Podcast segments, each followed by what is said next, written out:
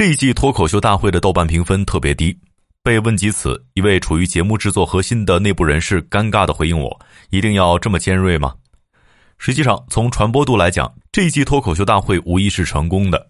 为了破圈，节目引入了不同圈层的演员，不再是单纯的脱口秀，势必会让一部分的固有受众感到冒犯，同时吸引大批的新观众。北京师范大学艺术与传媒学院师资博士后彭侃告诉我，豆瓣评分低，可能恰恰代表节目的受众面更广了，评头论足的人也更多了。效果越来越懂得拿捏节目了，但可能已经背离了脱口秀本身。程璐的那句玩笑话“全是新人，没有旧人”，竟成了这一季的绝佳注脚。社交媒体上对领校园的讨伐甚嚣尘上，而舞台上越来越多老演员决定转身离开。P 被淘汰后搬离上海，打算沉浸式开放麦几个月，拼个命年底把专场写出来。他用看似俏皮的口吻说：“明年可能不会上节目了。”梁海源被淘汰后宣布不再参加节目，回归线下。微博里他写：“不希望大家把演线下当成一件迫不得已的事儿，它是我们进入这个行业的初心。我在这个行业理想的生活状态是写专场、演专场和录专场。脱口秀不是只有脱口秀大会，前面还有星辰大海。”梁海源微微鞠躬，徐志胜哭了。脱口秀演员们似乎终于察觉到了那种消耗，那种观众一直在提醒他们的消耗。他们逐渐发现了自己脱离了进入这个行业时的初衷。屏幕上的辉煌让他们陷入了感知生活与创作的双重瓶颈。脱口秀大会这档节目带火了整个行业的节目，最终还是埋葬了老演员们感知生活的空间与能力。猫头鹰俱乐部创始人史岩表示：“市场在催熟演员。”因此，演员成长速度非常快，但被榨干的速度也很快。很多演员可能两年时间就已经火透了，但后来在脱口秀上没有更多的建树和价值，就去录更多的综艺节目。造星之前是效果构建人才壁垒的努力。看过第一季脱口秀大会的观众或许还记得史岩，作为效果当年的元老级员工，他当时负责效果与地方俱乐部的沟通、效果训练营等项目。他告诉我，效果早在多年前就开始构筑人才壁垒，广泛签约。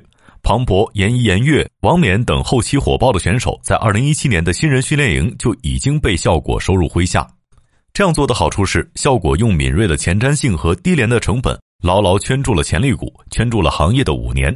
但故事的另一面是，大批演员被淹没在效果体系下，没法接触外界，只能苦苦等待一个上节目的机会，而外界也难以触及这批人才资源。史岩告诉我，在他接触过的一个项目当中，被告知效果拒绝自己的演员和其他公司的脱口秀演员同台。换而言之，如果想和效果合作，就必须选择加入效果主导的游戏，接受效果的规则和效果签约。这应验了2017年李诞说过的一句话：“我们喜欢这个市场，只有我们，不要有第二名，不要有竞争。”但在行业还没有成熟的前提下，过早垄断是有后果的。脱口秀大会第四季播出后，硬核喜剧创始人冯子龙在公司内部下了一个论断：脱五之后，行业会进入下一个生态。以前的生态是脱口秀大会一年比一年好，市场一年比一年大，但现在这个趋势已经到头了。这一档节目承担整个行业的重量，就会出现问题。到这一季，效果已经消耗完了老演员们的积累与才华，也被迫直面这样的一个行业现实：全国范围内脱口秀人才都已经青黄不接了。很多这两年大受欢迎的脱口秀新人都来自于地方俱乐部。五十八岁的黄大妈来自长沙笑骂喜剧，在亚丁湾索马里海域撸大肠的退伍军人毛豆来自大连会笑喜剧，患有神经系统疾病的小佳漫才组合肉食动物都来自厦门来风喜剧。这是心悦诚服的地方俱乐部们为效果的书写。更有甚者，很多俱乐部的创始人都已经加入效果，作为签约演员或全职员工。长沙笑骂喜剧创始人韦大爷就是如此。他现在在效果负责与地方俱乐部的沟通。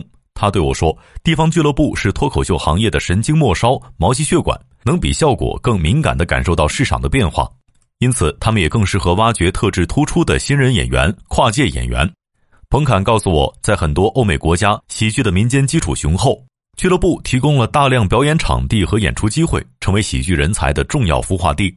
但在国内，地方俱乐部的生存环境并不乐观，几乎每家俱乐部都和我聊到了对演出商乱象的无奈。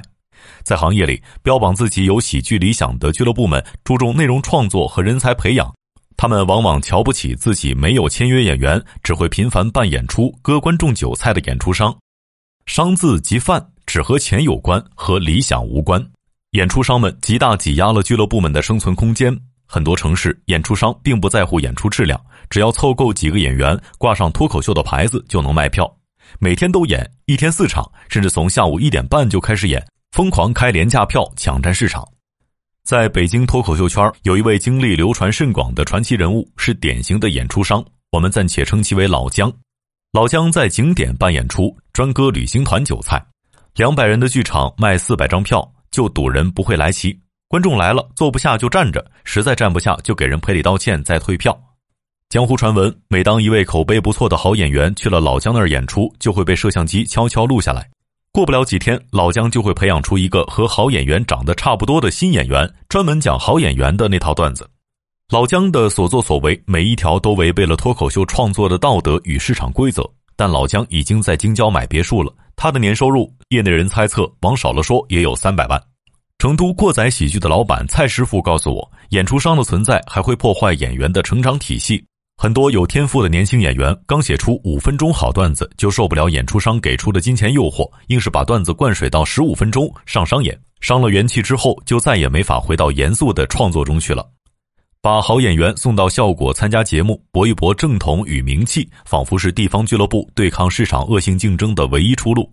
但哪怕演员爆红和效果分约后，俱乐部获得的收益也寥寥无几，在愈发狭窄的生存空间中，地方俱乐部的书写行为还能维持多久呢？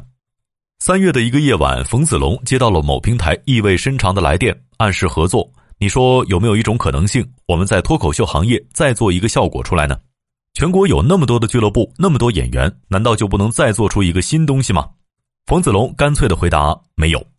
他和我吐槽。这就好比莫言当年拿了诺贝尔文学奖，山东省省委书记直接跑到高密县问：“咱能复制一百个莫言吗？”硬核喜剧是一家资深脱口秀公司，上一季在脱口秀大会崭露头角。后来参加恋综圈粉的大熊就出自这家公司。疫情前，硬核喜剧在全国演出，每周的出票量在四千张左右，比效果都多。他们也承接了不少的喜剧项目、喜剧综艺的编剧业务。如果说业内有人能成为第二家效果，那就是我们了。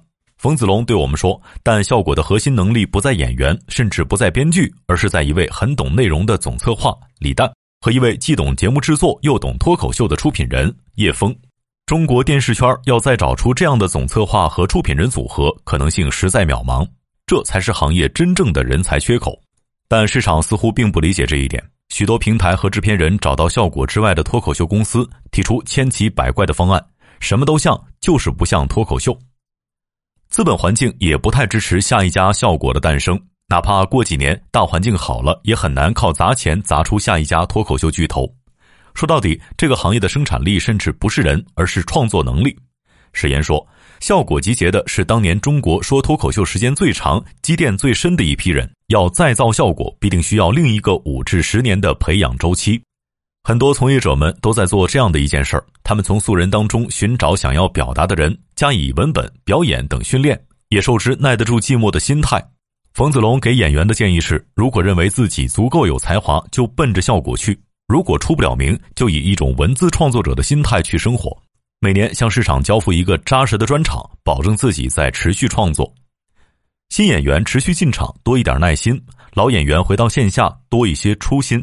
要破脱口秀行业的人才困局，似乎别无他法。时间往前倒推一年，上海的夏夜里，我和偶然遇到的几位年轻的效果演员拼了一个桌，一位胖一些，一位瘦一些，一位帅一些。胖些的那位才华横溢，在新人训练营拿了第一。没几天就被效果签做编剧，据说很得李诞喜欢。那天晚上，他讲了几个有关宗教文化的段子，文本颇为高级，有国外专场的味道。他讲的时候明显很为自己得意。瘦一些的演员在一旁也是满眼艳羡。我能很明显的看出，那一刻他羡慕的不仅仅是一个即将成名的机会，更是那种创造力迸发的天赋与能量。帅一些的那位一直没有说话。饭局末了，我由衷的对他说：“你的脸很适合上节目。”他笑了，回我说：“大家都这么说。”三位演员身上都洋溢着一种热切、憧憬、朝气，那种只差一瞬就将一朝成名天下知的期许。回看北京，哪怕二十多岁的脱口秀演员，也多数自嘲着混口饭吃，透着一种打工人的认命感。有百万粉丝、全国巡演门票瞬间卖完的独立演员，眼睛里也写着对未来的不安。那晚我感慨，上海和北京脱口秀市场最大的差别，或许就是这股憧憬与热切了。效果曾给这个行业带来了无上的希望，如今沉淀的时刻到了。商业洞听是虎嗅推出的一档音频节目，精选虎嗅耐听的文章，分享有洞见的商业故事。我们下期见。